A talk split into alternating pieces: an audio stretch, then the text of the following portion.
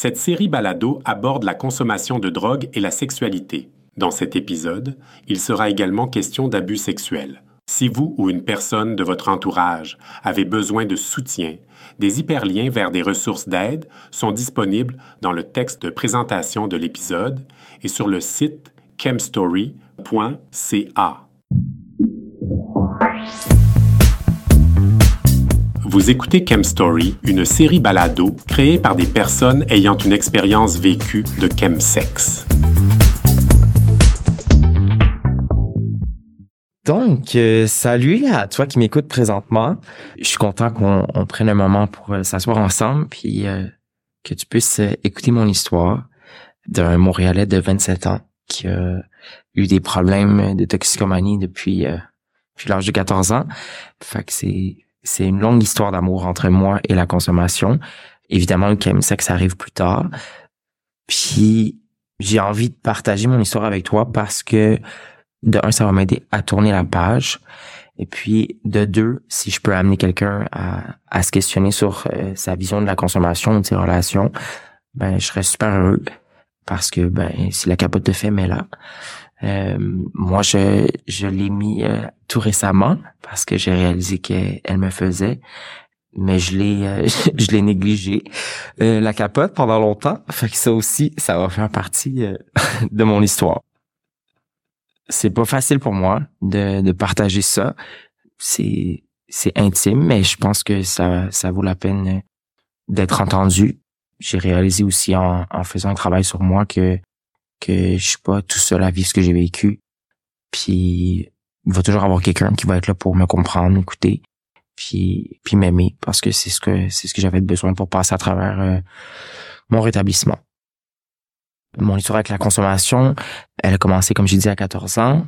C'était avec mes amis, c'était dans les parcs. Euh, je fumais des joints, je faisais de l'ecstasy, j'avais un, un, un semi-chum-ish. Et puis on buvait, on fumait. Je faisais ça pas mal euh, plusieurs fois semaine avec mes amis. Ça a rapidement pris de l'importance dans ma vie à cause des difficultés familiales que j'avais à ce moment-là. C'était comme un, échappatoire aux, drames familiaux que je vivais.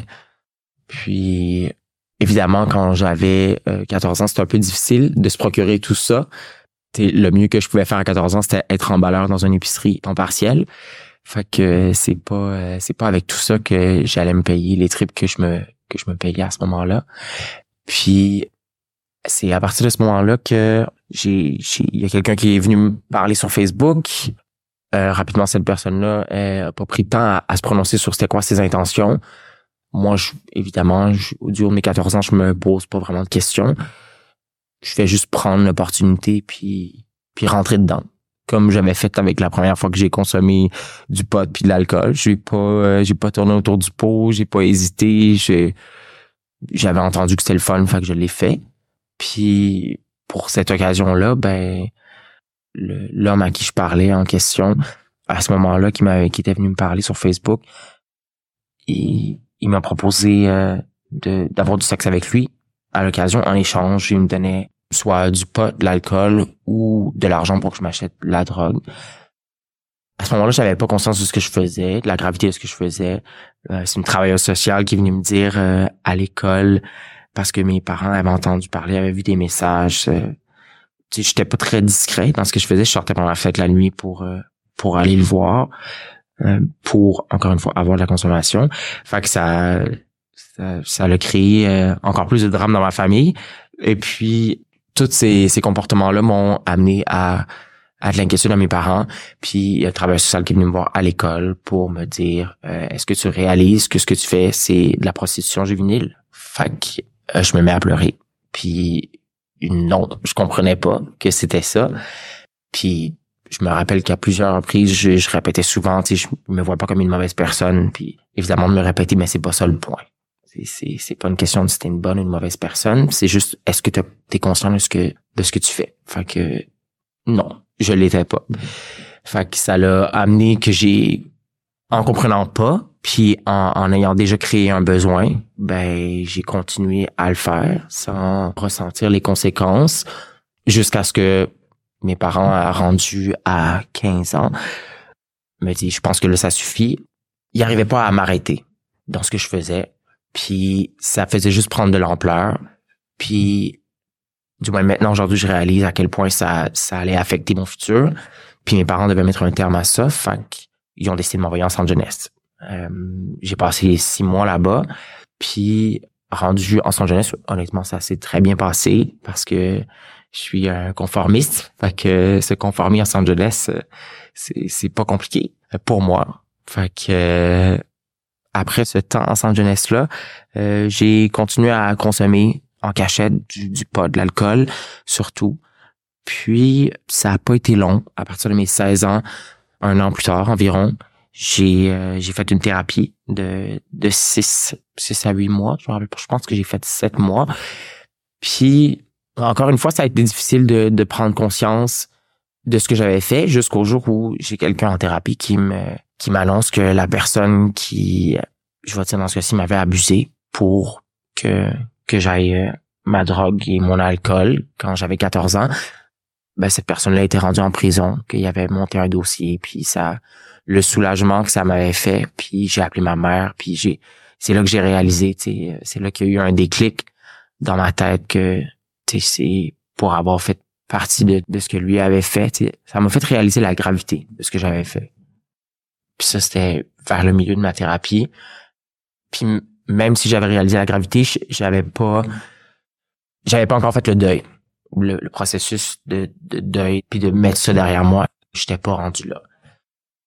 Donc après avoir complété ma thérapie de six mois j'ai j'ai fait quelques mois sobre à l'extérieur puis j'ai euh, j'ai recommencé à consommer assez euh, rapidement en, en, buvant en fumant du pot puis c'est à partir de de la fin de mes 17 ans jusqu'à jusqu'à la journée de mes 18 ans j'ai décidé de faire un ressourcement parce que euh, je continuais à, avoir des hommes en cachette, évidemment à fumer, à boire.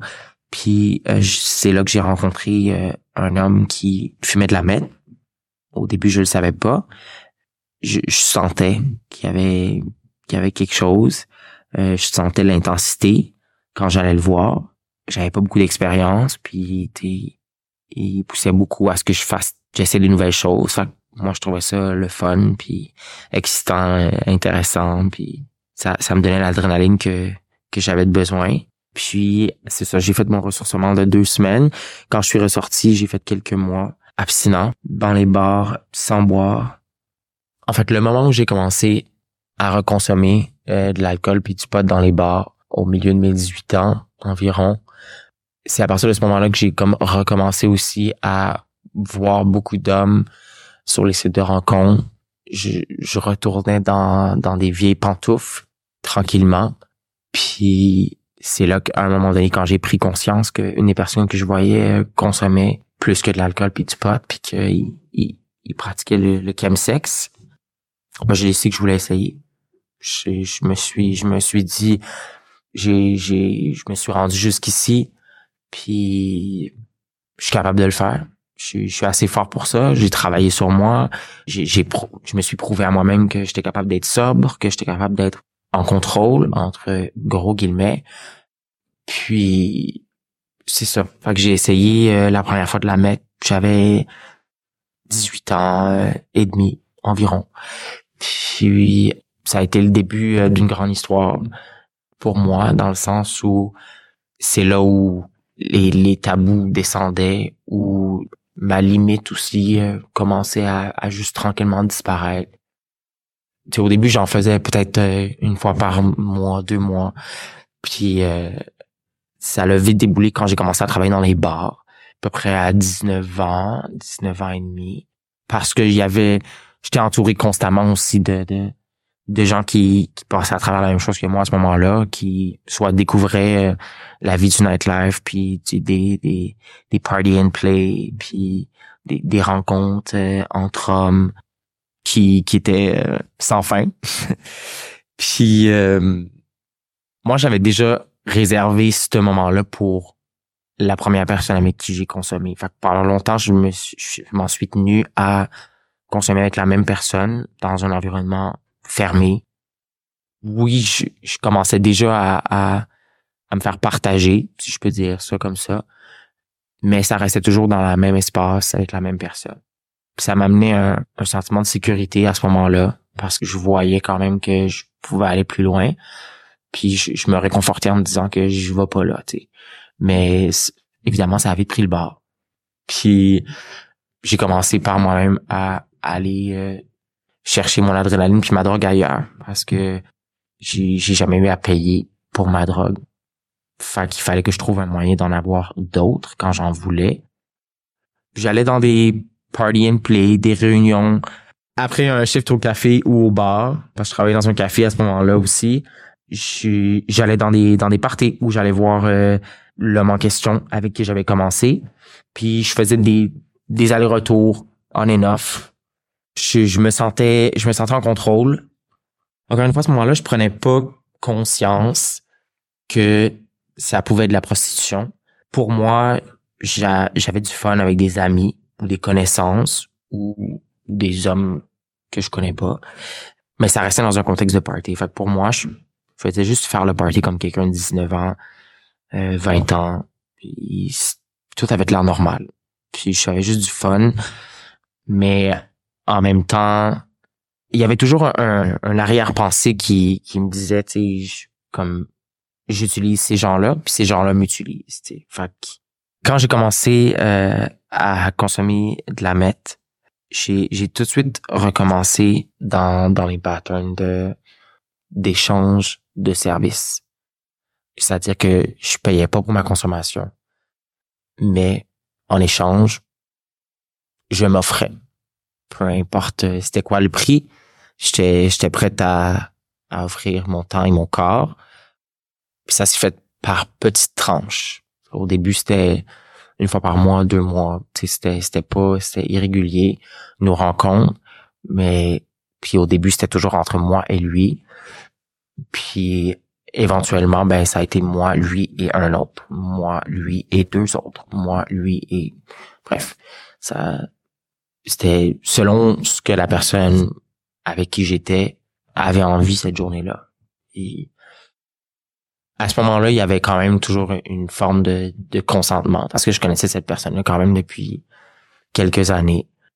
Puis j'avais envie de consommer. Genre, au fond moi, j'avais vraiment, j'avais envie de consommer, d'expérimenter, mais j'ai jamais eu à dépenser pour de la consommation.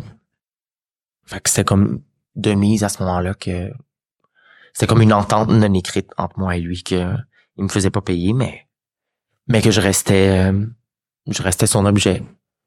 Et puis à un moment donné, ben cette personne-là, on, se voyait un petit peu plus régulièrement, plus que je travaillais dans les bars, fait que j'arrivais souvent sous, puis j'étais prêt à, à, à me bourrer de stimulants, de, de, de meth ou de, de, de GHB ou de, de dépresseurs, de name it. Je prenais tout ce qui passait d'ecstasy, de speed. Fait que, à un moment donné, c'était plus, c'était plus assez. Ou c'était trop pour la personne avec qui j'étais. Fait qu'il fallait que, que je sois l'objet de quelqu'un d'autre pour avoir la consommation de quelqu'un d'autre. J'étais pas rendu dans le cercle vicieux, mais j'étais en train de le former. Puis encore une fois, ça semblait plus sous forme de, de, de party avec, avec d'autres hommes que, qu'un échange de services. Je le réalise aujourd'hui, mais à ce moment-là, pour moi, je faisais juste faire le party avec plein d'hommes, puis j'avais le sentiment d'être juste quelqu'un de, d'invincible puis de désirable, puis qu'il y avait pas, euh, y avait pas de limite à ce moment-là, ou presque. Fait que j'ai mélangé party and play, travailler dans les bars, j'ai, j'ai laissé tomber le café assez rapidement pour juste me concentrer sur travailler dans un bar. Fait à ce moment-là, ma vie tournait autour de servir des drinks, avoir du fun, rencontrer du nouveau monde, faire le party.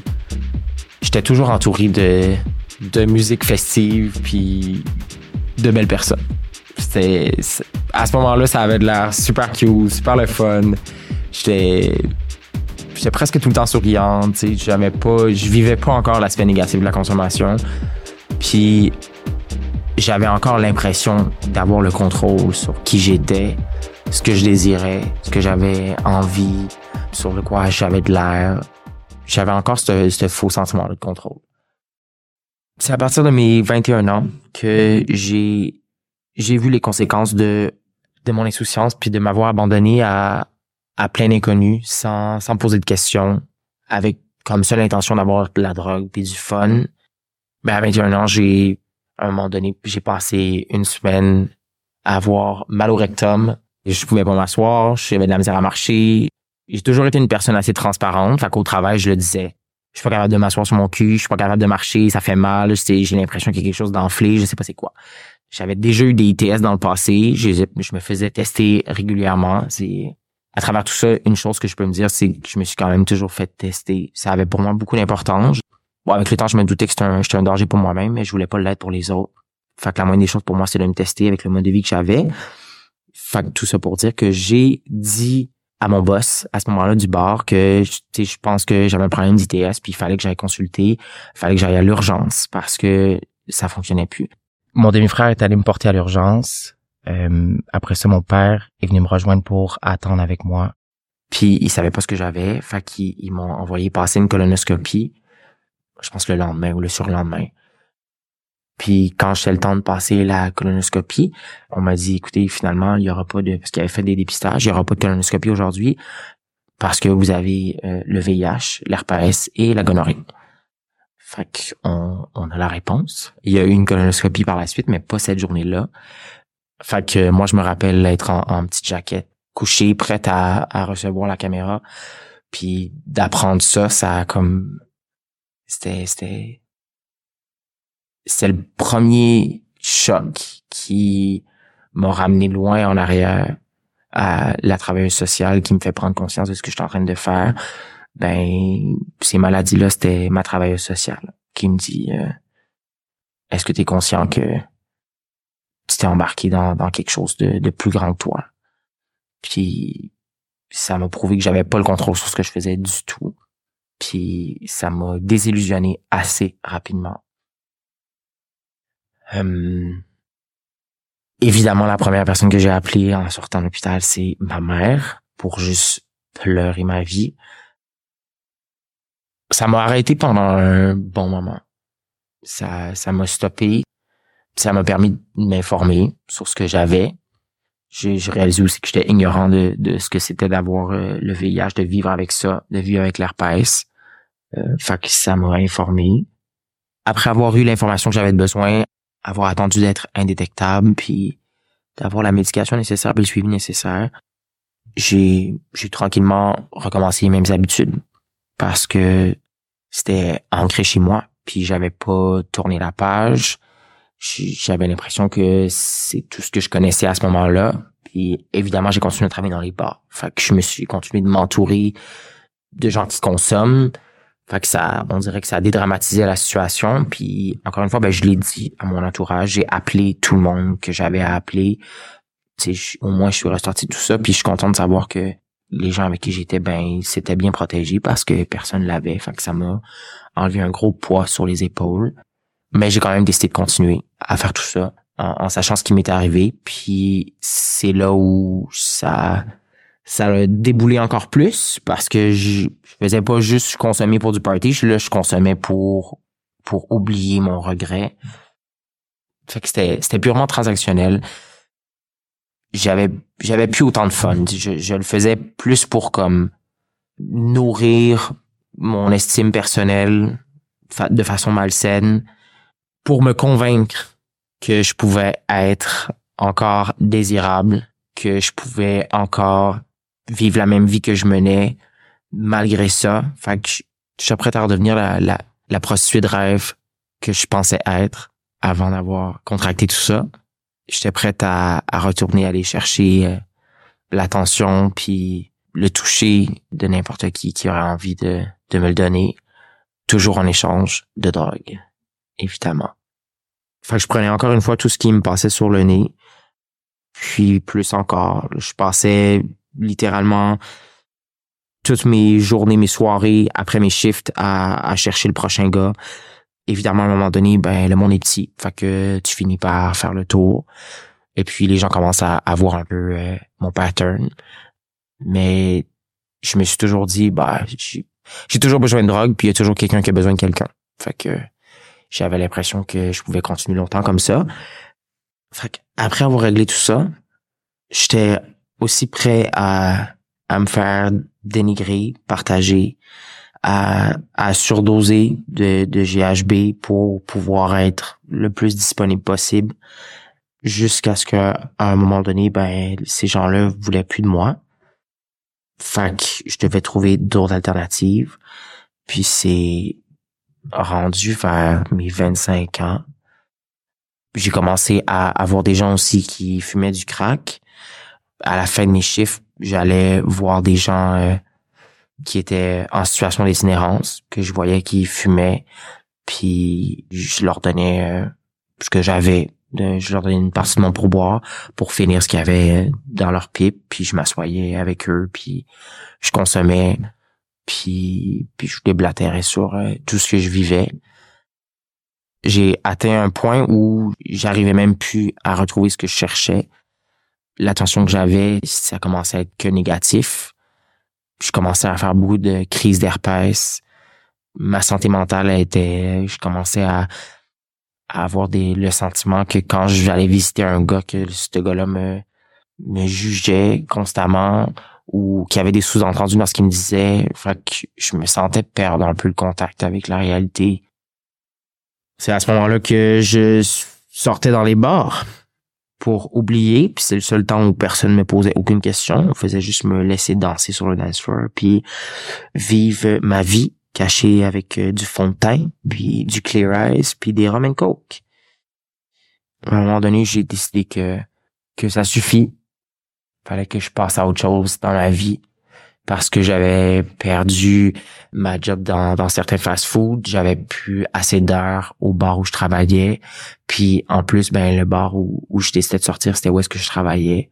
Fait que je m'étais créé une réputation alentour de moi que je pouvais plus vivre dans le déni, je pouvais plus euh, essayer de passer à côté, l'esquiver ou me faire croire que c'était c'était devant moi. Les, les gens savaient. Et comme j'ai dit, je suis une personne assez transparente, fait que je me cachais pas pour dire que je consommais.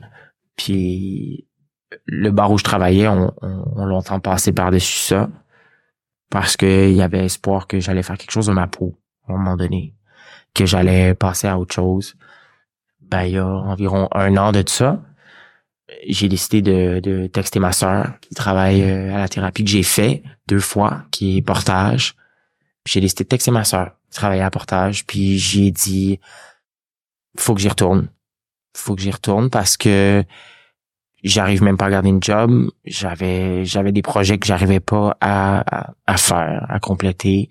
Puis ma santé physique et mentale était plus le pente. C'était c'était juste le chaos constamment. Puis je me voyais tranquillement me rendre vers la rue, puis tout perdre, ce que j'avais, perdre la confiance, je l'avais déjà pu, mais de perdre le peu qui me restait c'est-à-dire mon logement. Fait j'ai décidé de, de commencer, de recommencer la thérapie. J'ai décidé de retourner à portage pour un autre 6 euh, à 8 mois. Et puis, euh, je l'ai complété.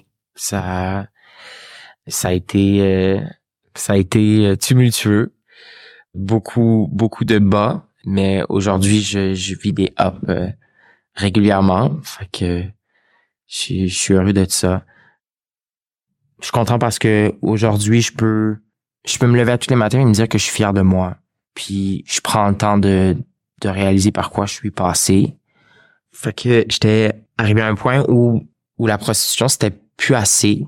Je pouvais plus me permettre de faire ça parce que j'étais rendu un danger pour moi-même, puis pour les autres aussi, parce que je prenais plus soin de ma santé, puis je, je mettais d'autres personnes à risque si jamais il arrivait quoi que ce soit. Puis j'étais pas conscient de ce que je faisais à ce moment-là. Puis mentalement, je me sentais constamment jugé. Je savais au fond de moi que c'était plus une option. Puis que mes peu importe les relations que j'avais, c'était vide de sens. J'avais besoin de me retrouver, le fond. J'avais besoin de me retrouver avec moi-même. J'avais besoin, j'avais besoin d'autre chose parce que Sinon, il y avait plus de raison d'exister. Puis la prostitution n'était plus assez pour ça. je pouvais plus me, me, me, me donner sans, sans but, sans limite, sans raison. Je pouvais pas laisser non plus laisser des gens m'humilier juste parce que je voyais pas ma propre valeur. apprendre à me respecter, ça, c'est quelque chose que je fais encore aujourd'hui. Même si je consomme plus, il faut que j'apprenne à, à me respecter, puis il faut que j'apprenne à respecter ma limite. Puis c'est un long processus. Aujourd'hui, je peux me coucher la tête tranquille en me disant que je suis rendu ailleurs, que que je suis heureux de m'avoir posé des questions sur le pourquoi du comment. Puis j'ai décidé d'aller jusqu'au bout des choses. Puis c'est ce qui m'a amené à, à partager euh, dans le podcast. Puis j'ai choisi le, le sujet particulièrement de la prostitution parce que c'est quelque chose qui, m'a pris du temps à réaliser que je faisais pas juste du PNP, mais c'était la prostitution déguisée en party.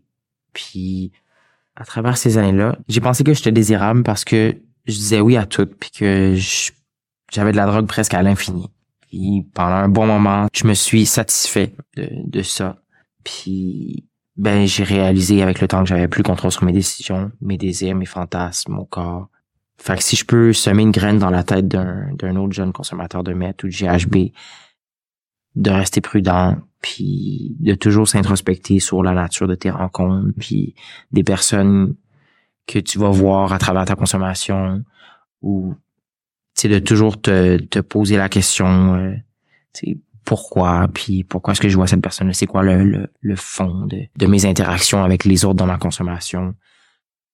Parce que les belles soirées que j'avais avec plein de différents hommes puis de la musique techno, ben c'était finalement juste un échange de services malsains puis un poison pour mon estime personnelle puis maintenant que je vois ça avec du recul, je me sens plus léger puis je me sens prêt à, à le partager avec qui veut bien l'entendre. Je l'ai partagé en thérapie puis je le partage ici maintenant avec toi.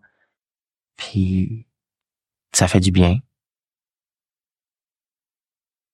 J'espère que tu vas te poser les bonnes questions, puis que tu vas trouver tes réponses. Une chose qui m'a fait du bien, qu'on m'a dit quand j'étais en processus de, vouloir changer ma vie de, consommation, c'était que faut que je prenne les, choses une étape à la fois, comme on, l'a entendu, un jour à la fois, une étape à la fois. Puis ben ces étapes-là, j'ai passé à, euh, à travers une par une. Tu sais, c'est correct d'admettre qu'on n'a pas le contrôle puis qu'on qu'on n'est pas capable de passer à travers tout seul. La thérapie que j'ai faite m'a aussi euh, mis dans la tête une belle phrase qui est euh, toi seul peux y arriver mais tu peux pas y arriver seul. ça aussi ça ça a mis de la lumière dans mon année de sobriété parce que pour moi c'est pour moi c'était vrai je peux je peux pas je pouvais pas y arriver seul je me sentais seul puis c'est ce qui me rongeait puis euh, Aujourd'hui, ben, je, je, suis accompagné, puis j'y vais une étape à la fois avec des personnes qui me font sentir aimé, puis c'est ça l'important, de te rappeler que tu mérites d'être aimé, puis une chose à la fois.